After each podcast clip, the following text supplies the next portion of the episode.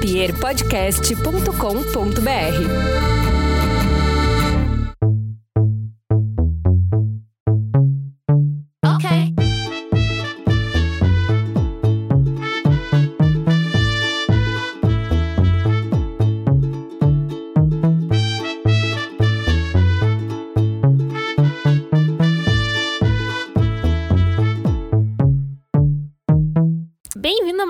semana você que ouve o Amena Podcast. Mais uma semana dentro de casa, eu espero. Bom, vamos lá. Antes de começar esse programa, eu queria dar dois recados para vocês. O primeiro é não é um recado, é um pedido, né? É verdade. Eu gostaria de pedir para vocês se inscreverem onde quer que vocês estejam ouvindo o podcast, porque esse podcast dá para ouvir no Spotify, no Castbox, no Apple Podcasts, onde vocês quiserem ouvir, no Deezer dá também, onde vocês quiserem ouvir esse podcast, ele vai estar tá lá te esperando. Então se inscreva nessa plataforma, por favor, porque esse número me ajuda a crescer. Se vocês quiserem compartilhar também que estão ouvindo o Amena Podcast, me marcar e etc, também vou ficar muito feliz. E o segundo recado é que para quem conhece o Amena Podcast, mas não sabe do meu passado, existe um canal. O primeiro veio o canal, depois veio o Amena Podcast. Então, lá no meu canal tem alguns vídeos, faz tempo que eu não posto a minha cara lá, mas tem alguns vídeos. E recentemente saiu um curta que eu dirigi e tem outro curta sapatão também que eu dirigi. Então tem mais conteúdo lá se vocês quiserem, sabe, ir atrás das coisas. Então fica aí o convite. Vamos pro programa? Vamos pro programa.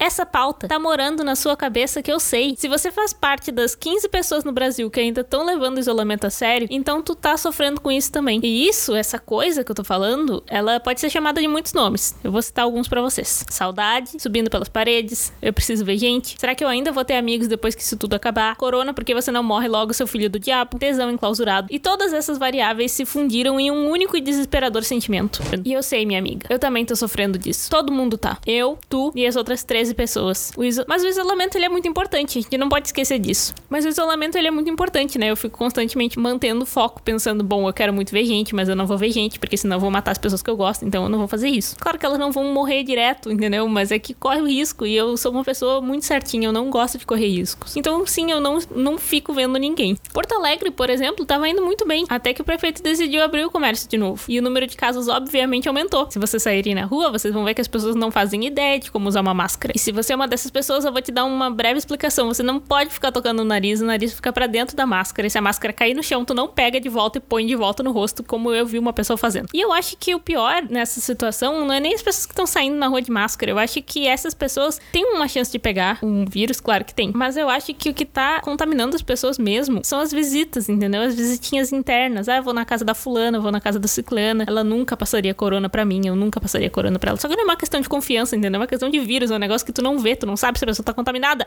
Tá bom, foi só um desabafo. Vamos continuar então. Os tempos eles estão um pouco esquisitos mesmo. E atualmente o melhor jeito de tu dizer para alguém que tu ama ela é não querer ver ela, que é um pouco confuso, é angustiante, é triste, é contra tudo que a gente aprendeu desde criança, sim, mas é o que está acontecendo. E como que a gente pode driblar esse sentimento de, de solidão, essa carência, sabe, física e emocional? Como que a gente dribla? Eu tô perguntando, né? Não quer dizer que eu sei a resposta, porque eu realmente não sei a resposta. Eu acho que a gente tá, né, construindo isso, vivendo ali totalmente contra a nossa vontade um período de introspecção e avaliar nosso próprio comportamento. E como eu já disse em outro programa, eu tô muito longe de agradecer o Corona absolutamente qualquer coisa, eu quero que ele vá se fuder. Mas sim, estamos sendo obrigados a avaliar o nosso próprio comportamento. E eu fiquei observando, então, o meu comportamento na hora de interagir socialmente. Socialmente, no caso, isolada, mas interagindo socialmente, né? E as coisas elas foram mudando um pouco. Porque, claro, hoje faz dois meses e meio que eu tô isolada. Então, naturalmente, o comportamento foi mudando, né? E quando eu digo isolada, não quer dizer que eu não saí de casa por dois meses. Eu tive que sair algumas vezes, mas, tipo, isolado no sentido de não ficar saindo sem motivo, não ficar visitando as pessoas, entende?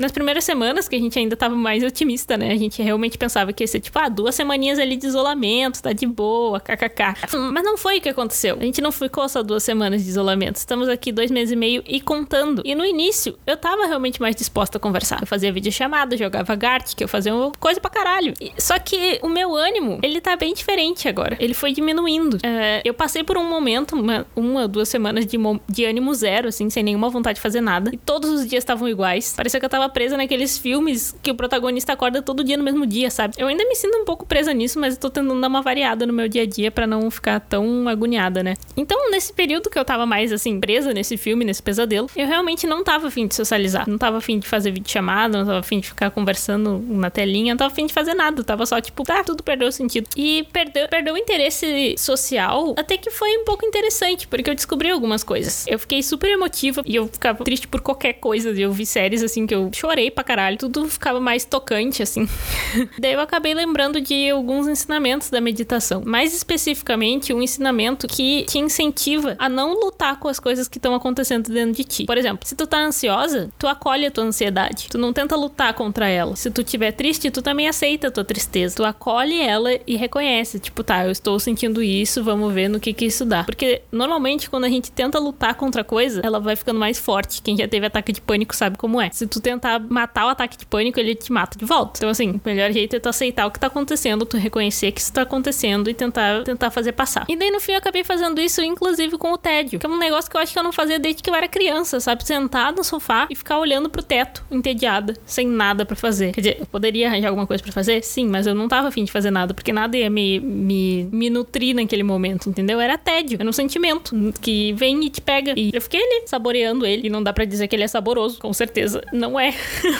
mas foi uma experiência interessante. Mas sim, eu tô com saudade de sair de casa, eu tô com saudade de beber na calçada, eu tô com saudade de fazer tudo que eu fiz no carnaval. Parece uma insanidade agora, tudo que a gente fez no carnaval parece completamente fora da realidade, mas é isso. Agora não dá mais para fazer. E a gente tem que aproveitar o que a gente tem, né, para fazer alguma coisa. E tem coisas que dá para ir descobrindo. Eu acho que essa lista vai aumentando para mim, pelo menos as coisas, a lista de coisas que dá para fazer, ela foi aumentando. Para conversar sobre isso, eu resolvi perguntar para vocês como vocês estão lidando com a carência na quarentena, seja ela emocional ou física. Eu recebi muitas respostas, eu vou ler alguma delas para vocês, mas eu já adianto que não é nada muito otimista não. Vamos ver como é que a galera tá vivendo aí a quarentena. Como pessoa madura que sou, fico apenas deitado olhando pro teto ouvindo música triste. Olha, eu acho meio difícil que seja só isso que tu tá fazendo. Eu acho que tu deve fazer algumas outras coisas, mas assim, realmente não é o melhor jeito de passar a quarentena. Pelo menos dá pra mudar a playlist, né? Uma coisa que eu faço bastante na quarentena é ouvir funk. Eu não, nunca dancei funk, eu não sei dançar funk, infelizmente. Então para mim não mudou muita coisa. Então eu ponho funk muito alto, que é uma música que, que me deixa feliz, e eu tento aproveitar ali como se eu estivesse, entendeu? No pré-rolê ali. Daí depois eu vejo que não é o pré-rolê, mas enfim, naquele momento ali eu curti um funk bem alto, porque dá um ânimo, né? Dá uma, uma alegria de estar tá vivo. Eu finjo que as carências não existem, porque se eu entrar nesse assunto, a bad vai ser profunda. É, eu acho que ignorar um sentimento que pode estar existindo dentro da gente não é o melhor jeito de lidar com isso, mas não posso dizer que nunca fiz, tem muita coisa que realmente eu tô ignorando que existe, porque não dá para lidar com tudo ao mesmo tempo. Essa aqui disse, eu tô tentando me cansar o máximo possível para conseguir dormir de noite e não ter paranoias. Isso, isso é uma tática que a gente usa também com bebês, né? A gente cansa eles o dia inteiro para depois eles dormirem de noite. E não penso que eu estou fazendo um mau julgamento, eu acho uma tática boa, na verdade. Se a gente tem problema para dormir e se cansar bastante durante o dia, é uma tática que eu acho decente. Eu cheguei num nível tão profundo de sedentarismo nessas últimas semanas que qualquer exercício físico que eu fazia, eu ficava muito cansada de noite. Agora tá melhorando um pouco, assim, mas posso dizer que funciona. Eu trabalho e depois passo o dia todo vendo vídeos de construções de casas no The Sims. Coisa que eu também faço quando não estou jogando The Sims ou trabalhando, estou vendo construções muito interessantes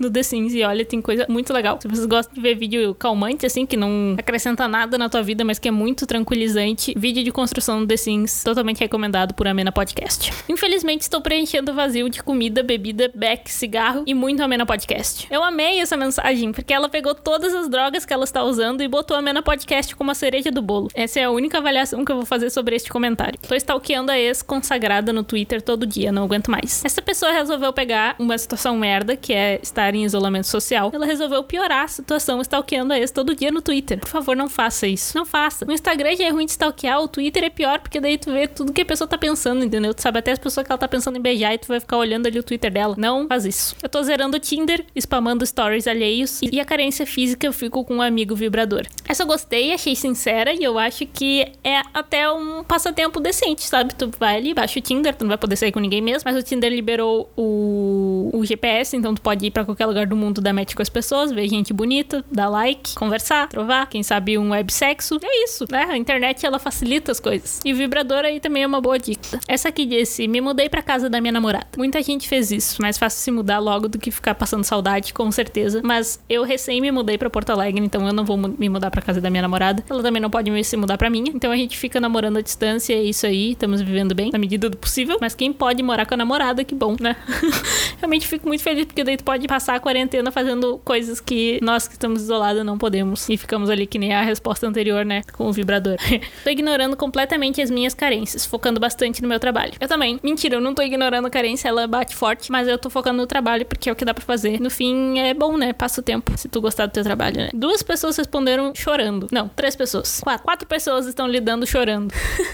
Sinceros, né? Tá bom. Eu vou dizer que eu também tô lidando chorando. Muitas vezes eu choro. E eu tinha desaprendido a chorar. Uma coisa que eu tinha totalmente desaprendido na minha vida era chorar. Eu vou parar de ler aqui essas postas agora porque eu já li muitas. Mas tinha desaprendido a chorar. Porque toda vez que eu termino um relacionamento, eu desaprendo a chorar. Porque eu choro tanto que eu canso de chorar. E daí meu corpo simplesmente não sabe mais chorar. Então, desde a última vez que eu terminei um relacionamento, então aí põe anos, eu não chorava. Não tinha facilidade para chorar, não. Era bem difícil. Mas agora, a quarentena, ela veio tão forte no sentimento que ela me, me fez aprender a chorar de novo. Chorar de tristeza, chorar de desespero, chorar de emoção, chorar de saudade, chorar de tudo, qualquer coisa. Eu sou perfeitamente capaz de chorar agora. O que é bom, porque é uma válvula de escape, realmente. Eu nunca neguei isso, mas agora eu, pelo menos, tenho acesso a essa válvula de escape. Então, chora mesmo, chora. Tem que ficar triste, tem que sofrer, tem que tomar aquele banho dramático se abaixando assim na parede do box. Tem, porque depois tu tá um pouco mais leve e fica um pouco mais leve conta. Mas sobre algumas mensagens que eu recebi específicas, por exemplo, essa aqui, o segredo é um vibrador de qualidade vinho e beck. Ponto. Essa foi a mensagem que eu recebi. Dá pra ver que as pessoas elas estão com um, com um problema, né, do tesão enclausurado. É uma coisa que acontece, não tem o que fazer. E atualmente parece uma loucura querer viver uma putaria no século da putaria, já dizia o meme. E se a jovem solteira já tava sofrendo antes para transar, agora isso tá simplesmente fora de cogitação. Por isso que a essa altura já tava todo mundo me falando de siririca e vibrador nos meus stories. E que bom, eu realmente acho saudável. Mas eu acredito que a gente pode aproveitar uh, essa, este momento pra tentar dar uma melhorada na nossa imaginação, né? As pessoas ficam muito presas no, no pornô, que é uma indústria terrível que explora e mata mulheres. Explora e mata muita gente, mas eu não vou entrar nisso neste programa. Então eu acho que esse é um bom momento pra gente aproveitar e usar a imaginação. Porque pensa só comigo. Se você é uma jovem isolada socialmente, que está carente e com muito tesão no corpo, tu pode ter certeza que tem várias outras também por aí. É o momento das pessoas se aproximarem, entendeu? Eu não acho que o Tinder tá totalmente inútil nessa situação, não. Você pode conhecer outras pessoas que também estão com esse mesmo problema, vocês podem resolver juntas. Novas maneiras, entendeu? De conseguir uma coisa interessante online. Eu acho uma oportunidade legal, porque as pessoas que antes estavam vivendo sua vida amorosa na vida, elas não estão mais. Então tá todo mundo online, se tá todo mundo online, mais pessoas cruzando com mais pessoas. Sei, vou largar aqui a sugestão, tá? Talvez as chances de tu achar uma web crush estejam maiores. E sim, tu não pode ver ela, tu não pode beijar, tu não pode nada. Mas se este ainda for o século da putaria, pelo menos, ainda dá tempo de viver umas aventuras sexuais online com uma pessoa de verdade, não com um site muito problemático. Sei lá, só uma ideia. Mas voltando aqui pro que eu fiz para conseguir melhorar a minha experiência enclausurada, uma das coisas foi deletar o aplicativo do Twitter no meu celular. Por quê? Porque o Twitter ele virou um esgoto na internet. Ele virou o lugar onde estão todos os negacionistas, bolsominions, cloroquinions ou todos num megazord de estupidez de uma pessoa só. Então ele virou um lugar que tava ruim pra minha cabeça, porque eu ficava constantemente lembrando como o mundo tá um inferno ali fora. Então agora, se eu quero me atualizar, eu não, não pego mais notícia pelo Twitter, porque o Twitter tem comentário. Eu ponho algum canal de notícias, acompanho o que tá acontecendo e tal, com opinião de jornalistas ou especialistas, enfim, com certeza alguém que não vai ter um nível de comentários ridículo. Isso tem feito muito bem pra minha cabeça. Então eu saí de lá e tô alimentando meu cérebro às vezes com TikTok, às vezes desenhando no Photoshop. Perfeito. Agora tá, tipo assim, ó, tô afinando, entendeu? Tô achando ali a sintonia. Mas eu vi que tem muita gente aprendendo outras coisas. Aprendendo a fazer pão, começando a tricotar, aprendendo jardinagem, sei lá. Qualquer coisa que traga um senso de normalidade, sabe? E eu sei que essas coisas, elas, elas têm feito bem para as pessoas. Muito louco, porque a gente acabou fazendo coisas manuais depois de passar tanto tempo na internet. a gente acabou entendendo que tem uma importância em fazer coisas manuais, né? Vai, isso é, eu achei útil, bem útil. Não tô dizendo que tu é obrigado a aprender a fazer alguma coisa nessa quarentena, tá? Faz o que tu tiver capacidade de fazer, o que for te fazer bem. Eu acho que esse é o principal, a principal lição aqui, é entender o que que tá te fazendo bem e o que que não tá. Talvez ficar deitado o dia inteiro olhando a internet não seja uma coisa que faz bem. O que que faz bem? Tem que achar, realmente, tem que achar. Mas, enfim, eu sei que para mim não faz bem ficar muito tempo na internet. Pode ser que pra ti faça. Como é que eu vou saber? Não sei. Uma questão de se sentir bem, né? Entender o que que faz bem e o que que não faz. E eu sou uma pessoa que eu sou muito carente. Fisicamente carente. Não é nenhuma carência emocional, porque a carência emocional eu contornei e eu aprendi a lidar. Mas a carência física, ela é realmente difícil. Eu não sei se a gente tinha ficado mais de um mês sem abraçar alguém antes. É uma é realmente uma experiência nova, assim, para mim. Isso aqui não é para todo mundo. Tem gente que realmente não, não é acostumada a ter contato físico, mas eu sou uma pessoa muito carinhosa. Eu gosto muito de ter contato físico com as pessoas, de ficar fazendo carinho, de abraçar, de deitar e etc. Mas é uma experiência, né? Experiência ruim. Não gostei. Mas estamos aí, aprendendo. Felizmente eu tenho uma gatinha, um, um felino perfeito. Eu durmo de conchinha com ela, ela também é muito carinhosa. A gente é um pouco parecido em alguns detalhes, então ela vem deitar comigo e daí aí eu posso pelo menos apertar alguma coisa, né? Mas a carência física, ela é um pouco estranha. Mas acontece que começa a dar uma agonia, né? Tipo, essa carência física, ela começa a ser uma agonia. Eu acho que é exatamente o que o boneco do sente. Quando ele tá, tipo, com todas as necessidades verdinhas e tá só o social vermelho ali, eu acho que deve ser esse o sentimento. Só uma agonia. Não sabe exatamente o que fazer. E eu não tenho solução para isso, né? Porque se eu tivesse, eu já tinha resolvido. Mas o que eu acho que dá para fazer é agradar o próprio corpo. Não tô falando de masturbação, queridas, calma. Mas, por exemplo, aproveita que tá esfriando e se enrola direto num cobertor soft, sabe? Em contato com a pele, que fica muito macio e fica uma sensação de, meu Deus, por que eu nunca fiz isso antes? Ou toma um banho quente. Um banho quente também dá um sentimento de abracinho, assim, sabe? E tentar não ficar pensando no quanto a gente tá com saudade dos outros também na ajuda, né? um dia de cada vez. E pra carência emocional, felizmente a gente tem tecnologias. Esses dias eu fui pra sala e eu abri um livro. Um livro, sério, um livro. Essa reação é porque eu não sou uma pessoa que lê muito. Eu acho bonito, mas eu não tenho costume. Eu leio bastante na internet, mas livro realmente eu li muito poucos. Então eu peguei esse livro, este livro, que por acaso é um livro de quadrinhos, mas continua sendo um livro. Se chama Mouse, para quem tiver interesse. E ao sentar na sala, eu pensei, uau, imagina que loucura se a gente não tivesse essas telinhas para nos distrair o dia todo. Que a gente usa elas para conversar com outras pessoas, claro, mas o resto do tempo é distração. A gente fica que nem gato com laser, sabe? A gente liga e fica se distraindo com aquela luz que tá ali. Imagina a quarentena sem telinhas. Eu fiquei muito mind blow. E esse pensamento é obviamente o pensamento de uma pessoa que tem muitos privilégios e que tem telinhas em todos os lugares para ficar olhando. Eu tenho acesso à internet. E com certeza muita gente tá passando essa quarentena sem telas em volta. Tô fazendo esse parênteses aqui só para deixar dito que eu reconheço que isso é um privilégio meu. Mas eu acredito que se você tá ouvindo esse podcast pela internet, então você tem internet. E possivelmente consegue conversar com outras pessoas pela internet. É claro que não é o que a gente quer. A gente tem saudade do contato físico, a gente tem saudade de ficar contando piada num tempo bom, sem ficar travando a tela, sem nada. E vídeo chamada cansa. É um negócio que, que é ruim, que é esquisito, que é cansativo, que depois de um certo tempo tu fica tipo, tá, vou só dizer que eu tô com dor de cabeça e desligar, porque eu não aguento mais. E eu realmente fico com dor de cabeça, sabe? é real, eu fico muito tempo ali na, na videochamada, eu já começa a me dar um treco e eu preciso desligar. Mas é um negócio que aproxima, não dá pra negar que aproxima. Então, tipo assim, eu já usei, por exemplo, para jogar The Sims com a minha namorada. Eu não podia construir a minha casa do lado dela, mas ela ficou ali, eu liguei a tela, ela ficou vendo eu construindo e a gente ficou conversando. Foi quase como se ela estivesse do meu lado. Por quê? Porque isso aproxima as pessoas. Então a gente tem que lembrar de, de se dar algumas regalias, sabe? Lembrar de fazer alguma coisa pela gente para nos agradar, né? Porque tem tanta coisa nos desagradando que pelo menos a gente tem que ser legal com a gente. Mas é isso, né? Para mim todo dia é um aprendizado diferente, porque eu não gosto de conviver online. Eu gosto das pessoas fisicamente perto de mim, mas a gente se adapta porque a gente gosta das pessoas, então eu não vou ficar vendo ninguém se eu corro risco de deixar elas doentes. E eu espero que elas cuidem de mim como eu cuido delas. E é isso que eu tinha para dizer nesse podcast. Se quiser me seguir no Instagram é ferne.reis. Pode me mandar mensagem, pode me dar dica de assunto, pode, sei lá, faz o que tu quiser com a informação, tá?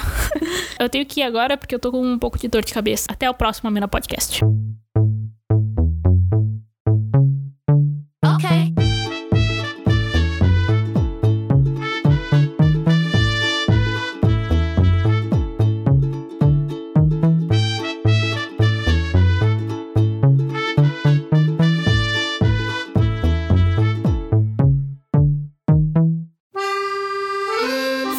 podcast.com.br.